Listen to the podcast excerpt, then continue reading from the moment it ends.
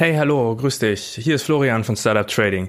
Und das ist eine kleine Zwischenfolge ähm, in den, ja, äh, in der Weihnachtszeit von mir für dich.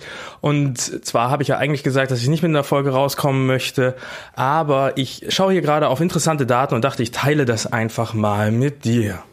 So, und äh, vorab, ne, das ist kein Investment oder Trading ähm, Advice und ähm, das ist keine Finanzberatung hier. Ich schlage keine ähm, Finanzprodukte vor, die du kaufen sollst, sondern es ist einfach nur meine Meinung und ähm, ähm, ich teile das mit dir, um dir selber Denkanstöße zu geben. Vielleicht sagst du es alles Quatsch, vielleicht hilft es dir. So, und für mich eine der größten Fragen, die ich zurzeit mir stelle, ist, wie geht's eigentlich weiter mit der Wirtschaft? Weil wenn man die ähm, Finanzpresse durchblättert, dann findet man widersprüchliche Ansichten. Die einen sagen, wir befinden uns schon längst in einem Bärenmarkt. Und die anderen sagen, das sind die besten Kaufchancen in den nächsten zwei Jahren. Und irgendwo dazwischen liegt vielleicht die Wahrheit. Und äh, leider sind das halt die, die zwei Extreme. Irgendwo dazwischen liegt die Wahrheit, könnte auch bedeuten, einfach nichts zu tun. Hm. Äh, kurzfristig sicherlich ähm, sinnvoll, langfristig führt es dann natürlich zur absoluten Passivität. Und ähm, egal welche dieser beiden Ansichten richtig ist, Chancen liegen da drin. So, was habe ich bis jetzt getan? Ich bin seit ungefähr Mitte November flat. Ich habe viele Shortgewinne mitnehmen können am Anfang dieses Einbruchs. Ähm, ich habe ein bisschen damit gerechnet, dass dies so passiert, ähm, aber nicht in dieser Intensität. Und ähm, da ich mir nicht so richtig sicher war, ähm, wie ich darauf reagieren soll, ob das weitergeht und so weiter.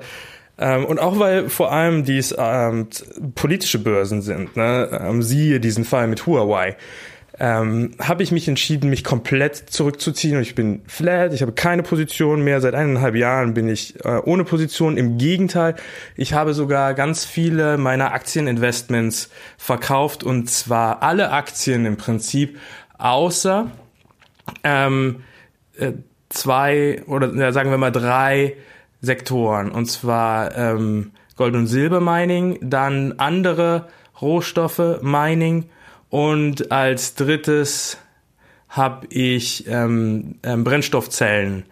Produzenten oder die, die irgendwie in, in diesem Brennstoffzellenmarkt drin sind, die habe ich behalten, alles andere raus. Ähm, habe das Geld auch gerade gebraucht, weil ich stark in meine ähm, Ausbildung investiere.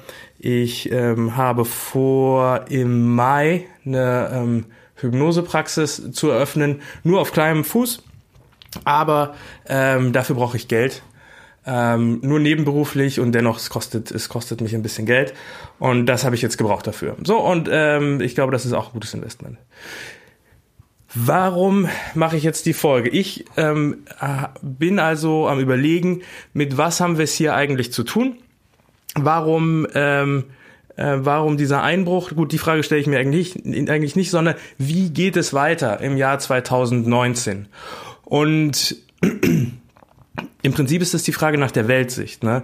Wie sehe ich den Markt äh, für die Zukunft? Und was hier ein gutes Instrument ist, was ich dir bereits an die Hand gegeben habe, die vorauslaufenden Indikatoren.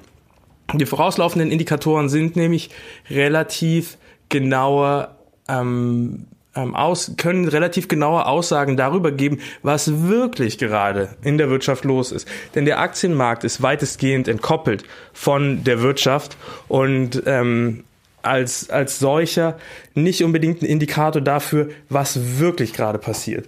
Und ähm, das sehen wir ja daran, dass ähm, die Gewinne teilweise gar nicht so stark gestiegen sind wie der Aktienmarkt und dass der Aktienmarkt ähm, teilweise auch ein bisschen sehr viel Zukunftsfantasie mit eingepreist hat, was dazu geführt hat, dass wir extrem hohe Bewertungen haben, extrem hohe KGVs teilweise, die nichts mehr ähm, mit der Realität zu tun haben, siehe Tesla zum Beispiel und so weiter. Ne? Und nun, wenn wir sagen, der Aktienmarkt ist kein wirklicher Indikator dafür, wie es der Wirtschaft wirklich geht, dann ähm, ist auch diese Korrektur kein wirklicher Indikator dafür, wie es der Wirtschaft wirklich geht, sondern dies, hier handelt es sich eventuell einfach nur um eine Korrektur. Könnte zumindest sein. Das rauszufinden, ähm, ist so ein bisschen das, worum ich mich gerade bemühe. Und wie gesagt, wir haben die vorauslaufenden Indik ähm, Indikatoren. Und da haben wir als erstes und wichtigstes den PMI ähm, oder den, den ISM, also das ist der, der Einkaufsmanager-Index des ähm, fabrizierenden Gewerbes in der USA. Und ähm, für mich zurzeit, die Entscheidung habe ich schon getroffen, long werde ich höchstwahrscheinlich nur noch bei US-Aktien gehen, weil wir hier einfach noch die größten Gewinne haben, gute Geschäftsmodelle, währenddessen in Europa und China das gar nicht mehr so wirklich so aussieht. So, und wenn wir uns jetzt also den Einkaufsmanager-Index des produzierenden Gewerbes ja, vom ISM, für, vom Institut für Supply Management ansehen, und das kannst du auch, wenn du mein Newsletter abonniert hast, dann kriegst du von mir diese Liste mit vorauslaufenden Indikatoren, die ich persönlich regelmäßig aktualisiere. So. Das ist die erste Spalte auf der ersten Seite. Und da sehen wir, dass dieser Einkaufsmanager-Index, wenn wir jetzt mal schauen von Oktober 2017 bis Oktober 2018 oder jetzt die Zahlen sind raus, November 2018 sehen wir, dass der sich im Prinzip nicht wirklich bewegt hat. Ne? Im Oktober 2017 war der bei 59,7 Prozent. Im November 2018 ist er bei 59,3 Prozent. Alles über 50 bedeutet Wachstum. Sein Peak hatte er im Februar 2018 bei 60,8 Prozent. Holla. Ähm, das ist genau ein Prozent. Ah nee, Entschuldigung. Im August 2018 hatten wir ähm, 61,3 Prozent, also ungefähr eineinhalb Prozent höher. Das ist nichts. Ne? Erst unter 50 bedeutet es, dass die Wirtschaft schrumpft. Nun sind wir nicht sonderlich weit weg von der 50, allerdings, auch wenn ich in die Jahre zurückgucke, waren wir auch nicht deutlich viel höher. Ne? Also das bedeutet, der Einkaufsmanager-Index sagt nicht, dass wir auf eine Rezession zusteuern. Interessant ist beim ISM aber auch, dass man immer auch diese Zitate lesen kann, ne?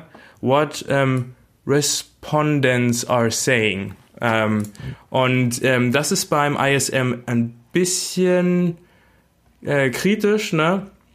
Ich lese einfach mal ein paar vor, ähm, ohne ähm, jetzt besondere rausgepickt zu haben. Shortage, shortage, oh Gott, mein Englisch. Shortages Longer lead times and capacity contain, constraints, particular, particularly in electronic components marketplace, and tariffs continue to strain the supply chain and disrupt normal business practice and activities. Also, wir haben ähm, Knappheiten und längere Lieferzeiten, würde ich jetzt mal sagen, ne? und wir haben Probleme mit der Kapazität, vor allem im Elektronikgewerbe und ähm, auch die Strafzölle ähm, machen Probleme in der Supply Chain, in der Versorgungskette und ähm, unterbrechen die normale oder ja greifen die normale ähm, Geschäftspraxis Praxis an in Computer and Electronic Products. So. Ähm, dann, dann, dann, dann, dann, hier, Food, Beverage und Tobacco Products sagt, Labor shortages in our area are affecting product, production volumes. Also, sie kriegen nicht genug Arbeitskräfte in den USA, die Arbeitslosigkeit ist zu niedrig und das sorgt dafür, dass sie ähm, nicht mehr so viel produzieren können.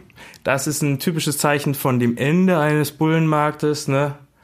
Ähm, dann haben wir Fabricated Metal Products. A lack of experienced workers is having an impact on production, which impacts sourcing due to skill gaps, to the skill gap in the manufacturing trades, particularly computer numeric controlled machinists, but also assemblers and welders.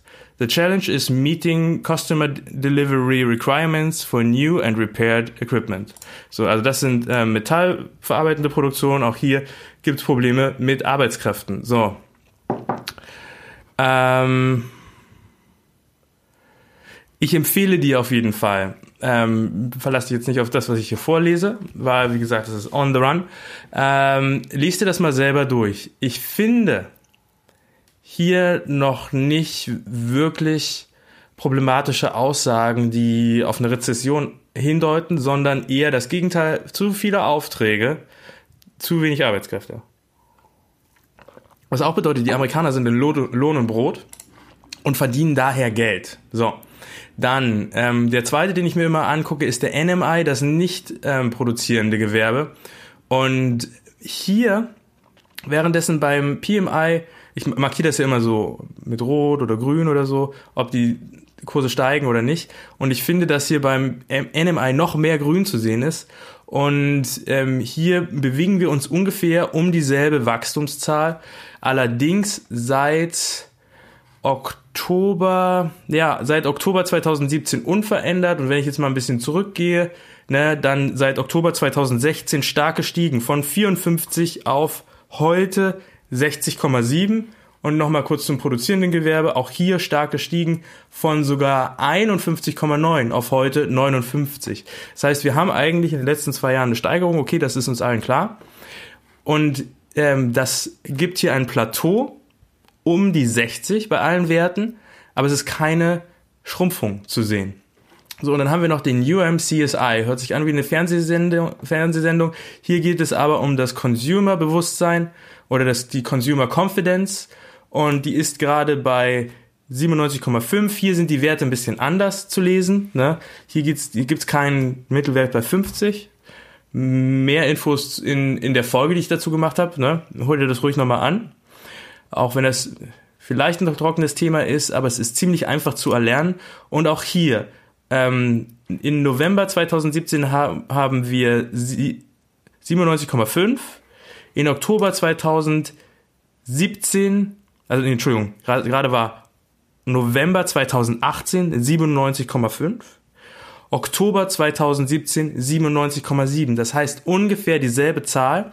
Und wir waren im März am höchsten, da waren wir bei 101, ne? aber keine Riesenabweichungen. Wenn ich jetzt in den Oktober 2016 gehe, da war es viel niedriger mit 89. Also wirklich 10 Punkte fast niedriger.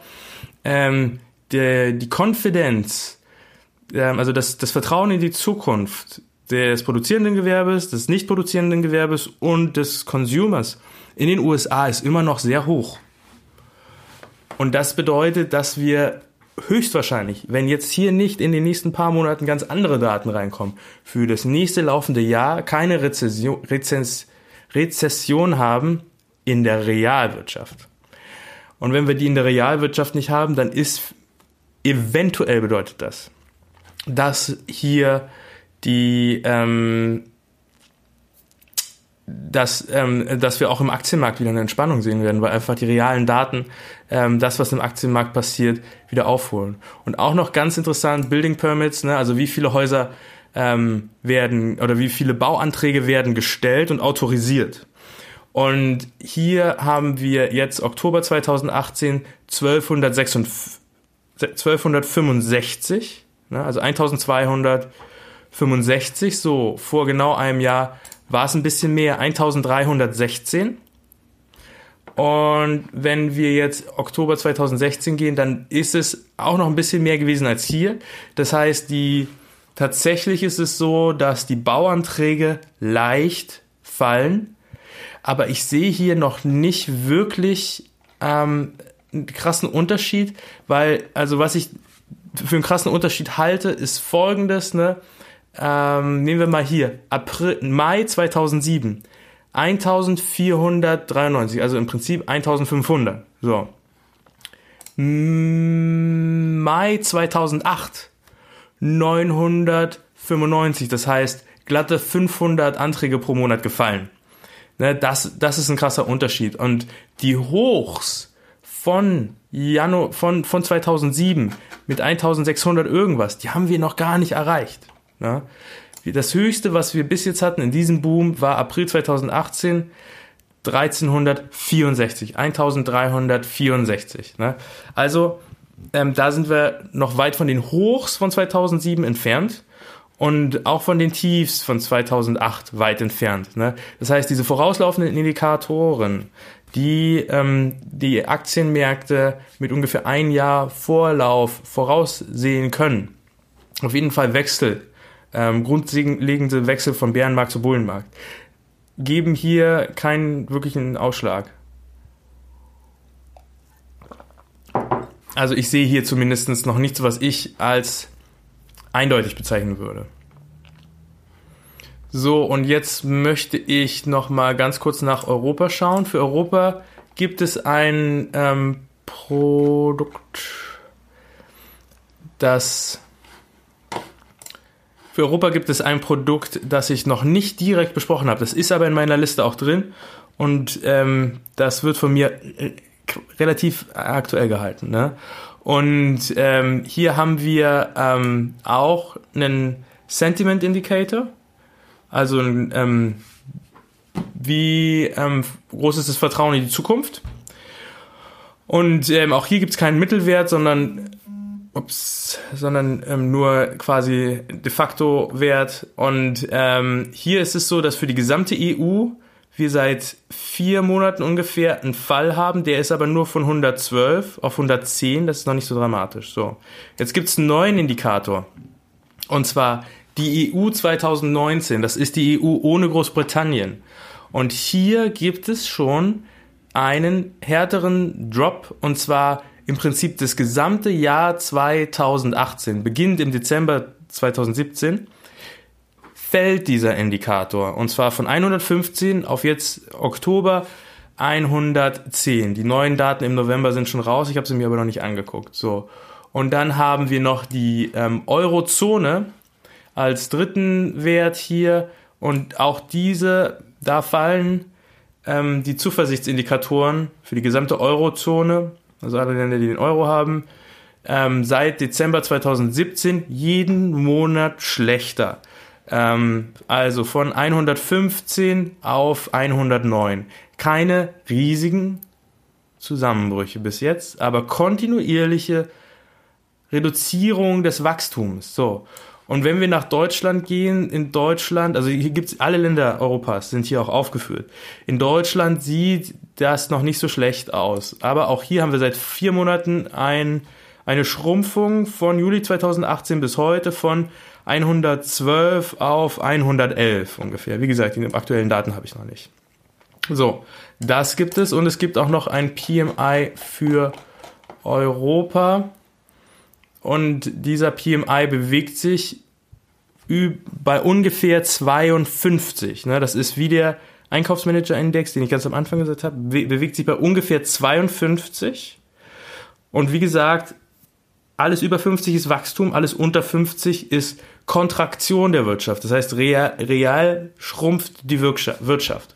Und das bedeutet, wir sind hier ganz hart an der Wachstumsgrenze.